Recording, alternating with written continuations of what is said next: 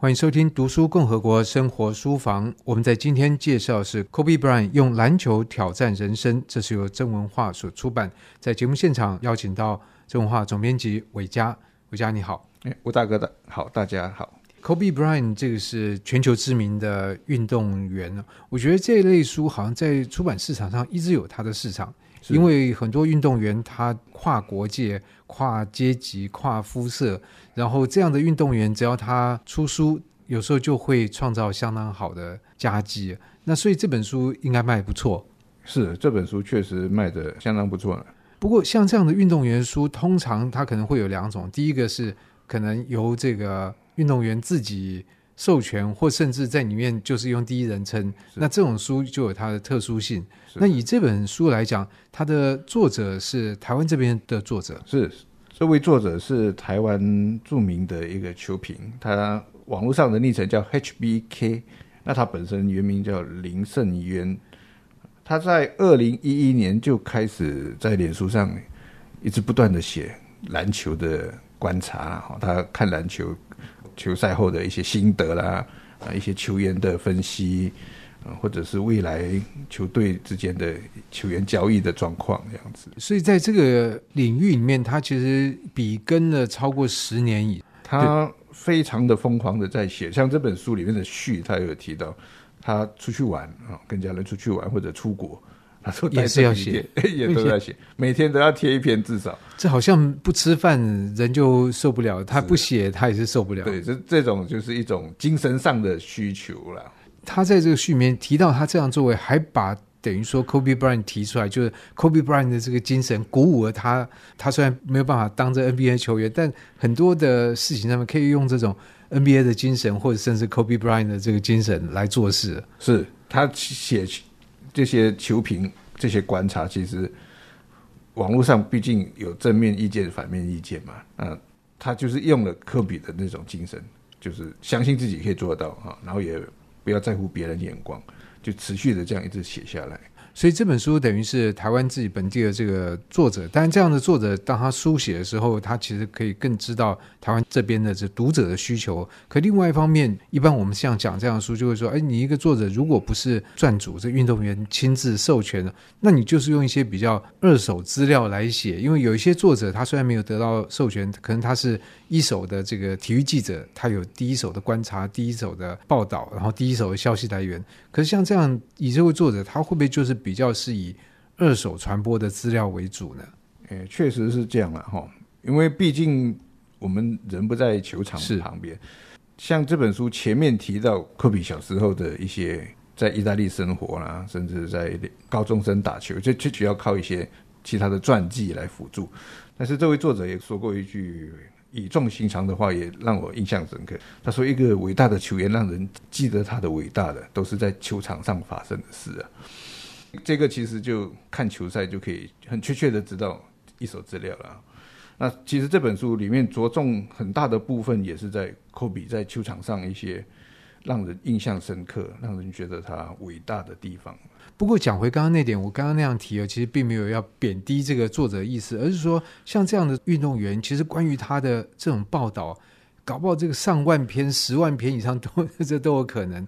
光是要去爬书这二手资料，要耗费的心力已经是非常非常庞大。那如果说能够从一些其他这些资料里面去勾勒出来一个运动员的面貌，这本身就相当不容易。对，确实是不容易哦。尤其像这么红的球员，他的报道一定很多了，不管是关于他的生平事迹、球赛的或者各种评价哈。所以你觉得像 HBK 他在这方面的接收资料或者消化资料的幅度、防守范围是相当广的？哎，确实是蛮广的。从他小时候的啊，甚至到球场上休息间记者采访的，他这些面向他都有提到。那所以这样这本书，你觉得它的优点在哪里？因为我注意到它的内容编排，从目次它是用 lesson 第一课、第二课，是好像他从 Kobe 身上学到的什么几门课这样的方式来铺陈。所以他到底从 Kobe 身上学到什么 lesson 呢？可不可以举几课来看看？前面几个部分是很明显可以看得出来的哈，比如说相信自己，像他自己写写球评，他也是要相信自己。然后，所以等于他在写的过程里面，我想像他这么红的，拥有这个粉丝几十万的，其实酸民一定也是不少啊。对，他就必须要相信自己啊，然后不要在乎别人的评价，然后勇于做梦也是一个很重要的一个目标。比如说，他一直渴望出一本书，然后他最爱的就是科比。终于有机会可以出了一本他最爱的球员的书，是对他来说也是一个梦想的实现了。哎，其实我会把你这本跟另外一本的用不平等优势来创业。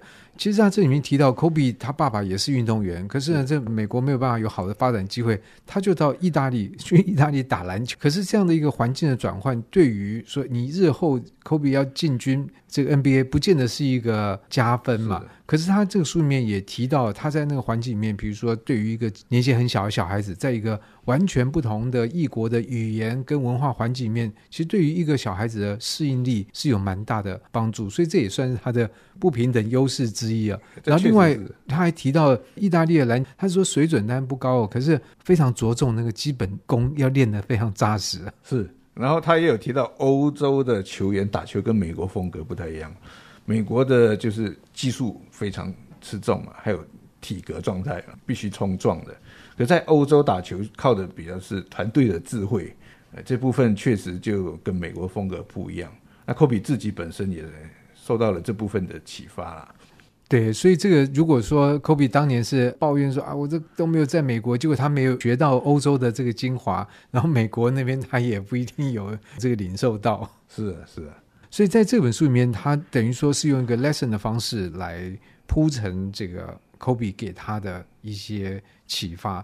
那你觉得像这样的书，他会碰触到的读者会有哪些呢？因为一定有一些是非常着迷于 NBA，或者是着迷于 Kobe Bryant。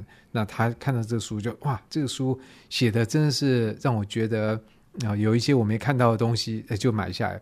那可是如果说对于 NBA 没有什么接触，也没有什么认识，但知道 Kobe Bryant 这个人，但他到底是方的是圆的还不知道。那这样的读者可以来读这本书吗？哦，我觉得。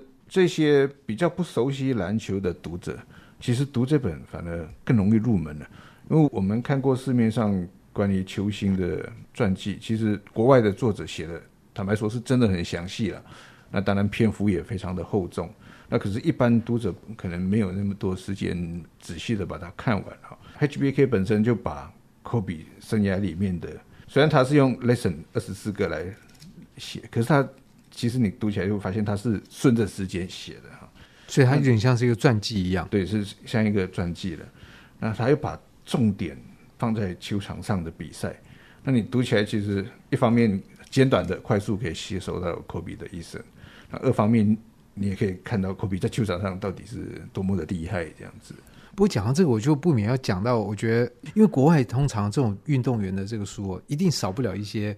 精彩的照片，特别是那种得到作者授权的哇，拿出一个压箱的大家没看过的照片，那这个放进书里面，大家就觉得哎，更增加它的价值。所以，那像这本书在图片上面怎么去处理呢？图片我有跟作者讨论了一下哈，他会提供一些方向给我，因为他毕竟是科比资深球迷啊，他会建议我说，哎，可以选哪一个时期啊，哪一些经典赛事的照片，那我们就这样来来回回挑了好几次。在书里面就挑出了八页，然后相当代表性的照片放在里面。可是要取得这些照片的授权，可能也要花不少钱吧？因为图片来源有不同的管道啦，有一些价格比较高一些，有的就比较经济实惠一些。